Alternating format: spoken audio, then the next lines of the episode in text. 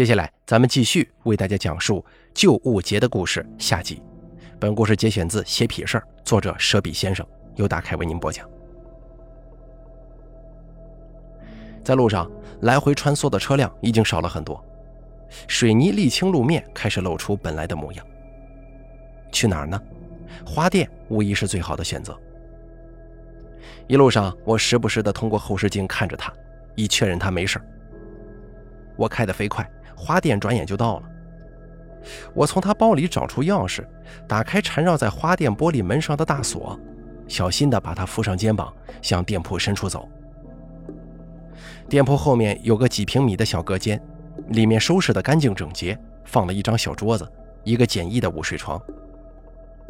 我慢慢地把它平放在床上，在床尾取了夏凉被展开，从脚部向上拉，想给它盖好。慢慢的，被子越拉越靠上，就在我即将盖到他胸口位置的时候，我猛地发现他竟然睁着眼睛。我吓得一激灵，扔下被子躲向一旁。而此时此刻，他正在死死地盯着我。人呐，恐惧到了极限，就会觉得自己怒火焚烧。你到底想要干什么？我才刚刚认识他而已，你有本事冲我来，不要伤害他。他并不答话，只是僵直地躺在床上，可眼神却完全变了个人，那种得意魅惑让我不寒而栗。我的喉咙开始急剧的发干，整个身体都不听使唤。我最担心的事情发生了，我就不应该去找他。现在可好，都不知道这个女鬼会对他做些什么，我该怎么办呢？我使劲咽了口口水，脑筋迅速的转动。不行，我必须救他。但是怎么做呢？猛然间，去钱家庄拉旧物的场景一下子浮现在我眼前了：一个老人，一朵山茶，一根黑色的拐棍。为什么要画箱子上的那朵山茶呢？又为什么要使劲的用拐棍去锄地？难道说村里那个老人当时是想给我们警告，那个箱子有问题吗？没错了，一定是这样的。我整理思绪，试着呼出一口气，放平心态。他的眼睛已经闭上了，又沉沉地睡了过去。我小步向后退出房间，进而轻声走出花店，顺手拿了钥匙，把花店的门反锁。诡异的感觉似乎延伸出了许多的丝线，张牙舞爪地从花店周围散出来。事不宜迟，我必须马上回钱家庄去找那个老爷子，拿拐棍儿。为了自己，更为了这个机缘巧合之下认识的姑娘。抵达的时候已经是晚上十一点多了，钱家庄格外安静，除去村里主干道上有路灯之外，小胡同里仍旧是一片黑暗。我驱车进村，想找人打听一下那个老爷子住在哪儿，可是却找不到人。又向前走了一段，终于看到一个中年男人，手里提着一个黑色塑料袋。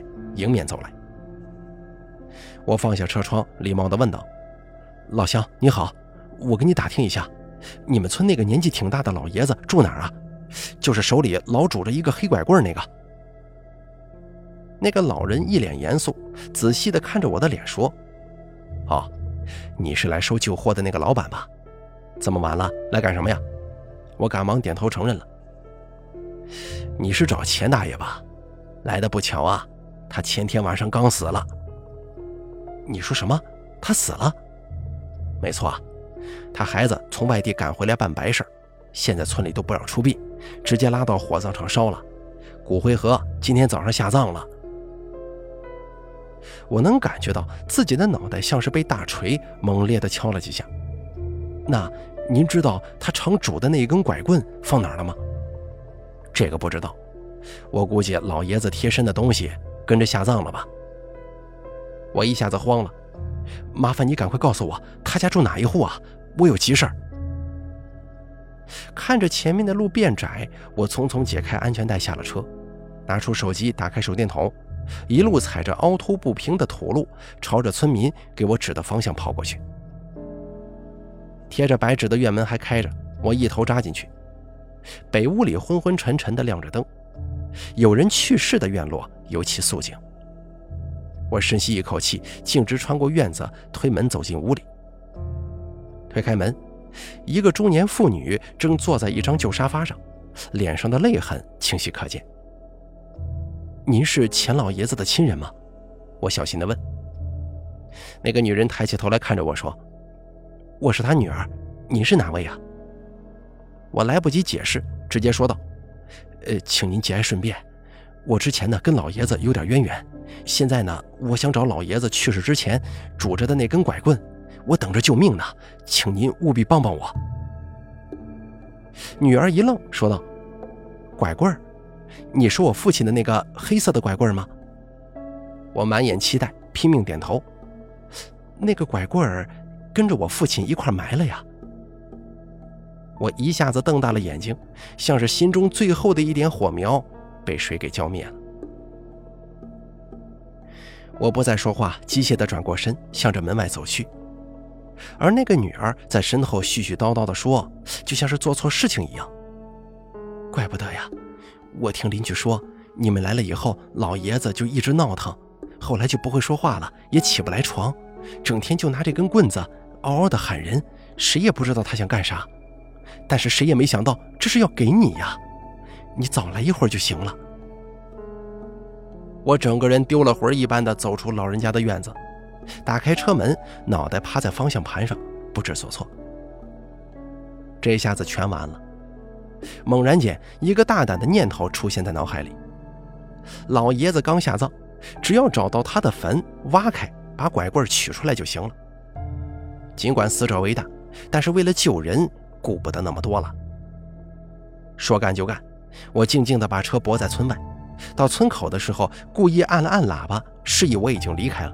给村里人造成一种错觉。打开后备箱，取出了清理车子的拖把，拧下后面的杆，又沿着小路悄悄地迁回了村子。一般的坟地都在村尾的庄稼地里，我一路小心翼翼，心里想着找到最新的那座坟不就行了。月亮很暗，朦胧的月光打在一片茫茫的玉米地里，我穿梭其中。不知道走了多久，眼前终于显现出了几座巨大的墓碑。我心中窃喜，终于找到了。顺着坟头一点点的深入，每经过一座坟前，先确认墓碑，姓钱，男性的，还得蹲下来抓一把土。如果土是湿湿的新土，那就一定是了。庄稼地里充斥着虫子的鸣叫声，最近的住户也离我相当远。如今呢，应该不流行看坟了。我找了大概有七八个坟头，停在一个名叫钱运生的男性墓碑前面，眼睛已经看得越来越清晰了。我能够分辨出这座坟头的土颜色更深。抓起一把捏在手中，湿湿黏黏的。我来不及过多思考，兴奋地用拖把杆一下一下地刨起来。我专注认真，甩开膀子刨，转眼之间，坟头已经被挖出了一个洞。我低着头，干脆跪在湿湿的土地上，顾不得泥土沾满了衣服。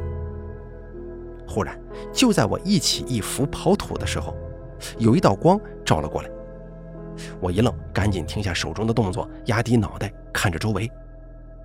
干嘛呢？一声脆脆的质问扎进我的耳朵，一瞬间，我只觉得气血上涌，脸红到了耳朵根，就像是偷盗者被抓个正着一样尴尬。一个中老年男人扛着锄头从旁边的大棚里走出来，手里拿着一只手电筒。我像是一只鹌鹑一样瘫倒在钱老爷子坟前，听候处置。你敢偷坟呐？幸亏我从这儿走，我得看看你是谁。说着，他把手电筒的光直接捅到我脸上，我赶紧抬手挡住。他越走越近，在离我不到两米的地方停了下来。哎，你不是上次来收旧货的老板吗？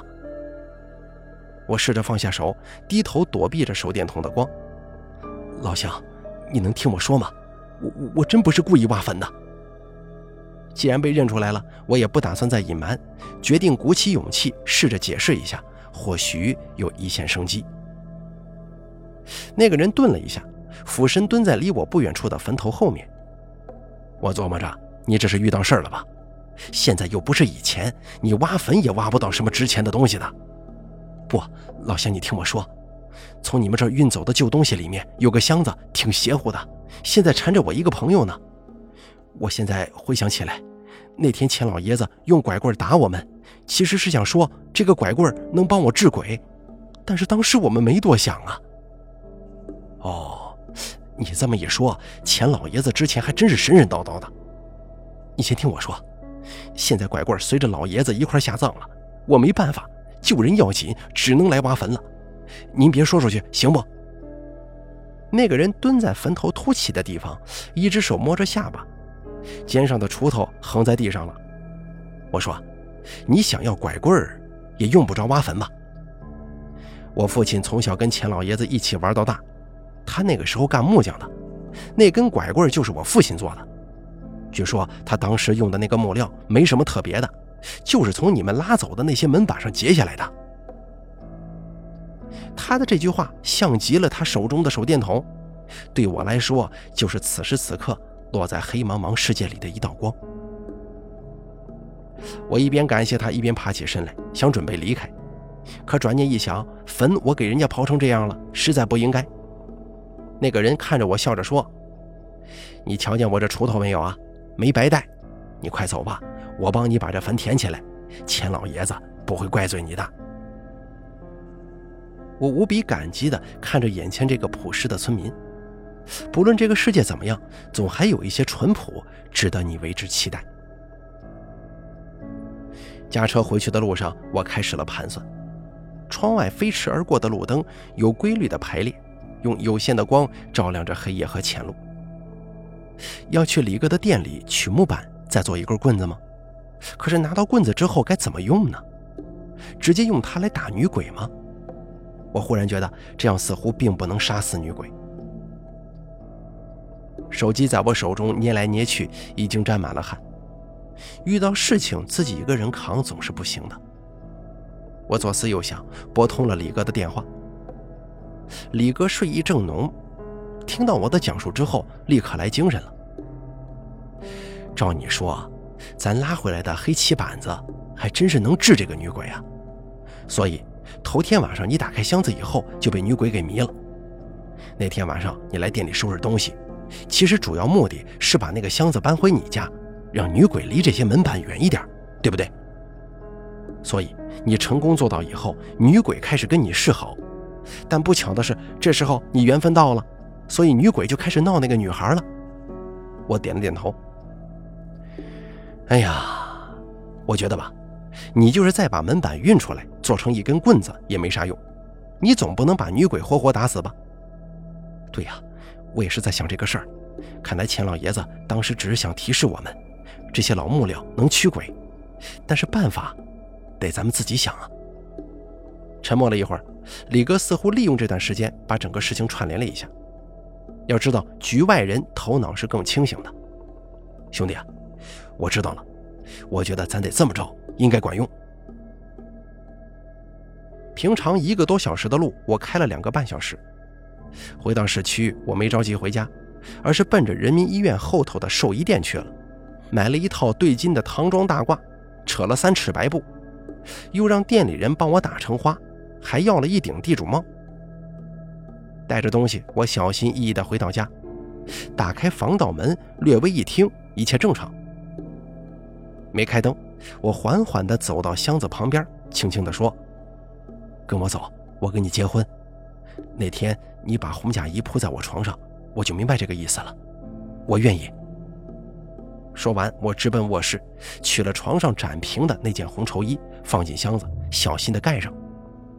我把箱子死死地抱在怀里，下楼装车，向着花店的方向奔去。到花店有十几分钟的路程，很快就到了。我没有带木箱，把它留在车上。只是卷着自己买的寿衣，还有红绸嫁衣，打开店门。一进门，花店的整个走廊上堆满了白色的山茶花，密密麻麻的，一直延伸到后面的小隔间。我头皮发麻，脸上的肌肉开始不自觉地抽动起来，步伐也变得不稳了。我努力提醒着自己保持冷静，找了一张椅子坐下，脱掉短袖和短裤，换上新买的寿衣，戴上地主帽，胸前别上了白色的大花。花店里有一个落地的镜子，我颤抖着走进镜子，咽着口水把衣冠整理好，顺手又折了一朵山茶花拿在手中。可是还没等我有下一步动作呢，一个披头散发的女人从小隔间里缓缓地迈着步子走了出来。那件红绸衣不知什么时候已经到了她身上。他离我是越来越近了，我感觉自己的眼泪和鼻涕一并流了出来，几乎要吓尿裤子了。那个女人干枯瘦长的手臂轻轻地拽着我唐装衣角，我转身背对着花店的门口。那个女人也随着我转身，两人肩并肩站好。就在刚才转身的一瞬间，李哥的身影出现在花店的玻璃门外。他朝我猛地一点头，我就明白一切已经准备妥当了。毕竟从钱家庄回来耗了将近两个钟头的时间呢。我不敢看身边的女鬼，只是低声说：“我不想在这里办仪式，这不是我的地方，咱们回家吧。”箱子我忘车上了，你跟我走。尽管我已经快尿裤子了，但这几句话说的特别有情绪，特别沉闷，因为我知道胜败在此一举。女鬼并没有怀疑，我慢慢的转身走出花店门，店门我只开了一扇，于是我快走一步赶在前头，箱子此时就放在车轮旁边，马路地面上，李哥正躲在车后。我微微转身，对着身旁的女鬼说：“你进箱子里，我领你回去。”沉默稍许，身后一个红色的影子慢慢向着箱子飘去，接着人不见了，就只剩下那件红绸衣。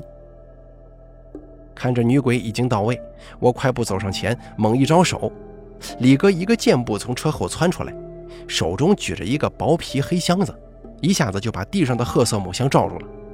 迅速的翻了个滚，啪的一声合上了盖子。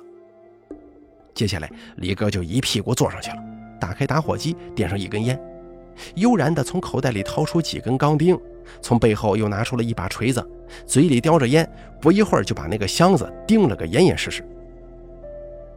我惊魂未定，木讷的看着他做完这一切，才憋出一句话：“这玩意儿结实吗？他不会再跑出来吧？”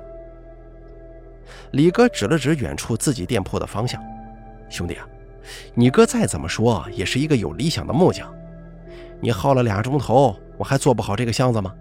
走，现在回店里，能用的门板全用上，给他封个严严实实的。另外，你看这儿。李哥伸手指着黑黢黢的箱子盖，我故意选了有门神的一面，能压得住他呀。我扑哧一声笑了。对了，屋里还有人呢，我得去看看。没等说完，我就急切地转过头往花店里奔。李哥从后头一把拽着我：“怎么，你就穿这个去见他呀？再吓晕他一回呀？”事情到这儿才算告一段落。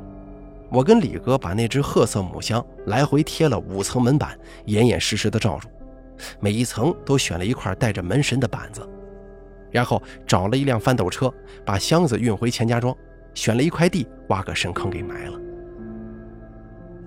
李哥把店铺里的旧货都处理了，换成了山寨工艺品，但是感觉上呢也还不错，基本不影响视觉效果。店铺在去年十二月二十四号平安夜正式营业了，而我大病一场，直到现在还没有完全缓过来呢。至于我跟花店老板娘，也没怎么着，只是在我住院期间收到过一束花，白山茶。故事到这儿就结束了。写这篇文章的笔者呢，给咱们上传了一张图片，好像就是当时的那个箱子吧。我把它放在咱们这期节目的封面上，大家可以自行的看一下。好了，咱们本期故事呢就说到这儿了，感谢您的收听。本故事作者舍笔先生由大凯为您播讲。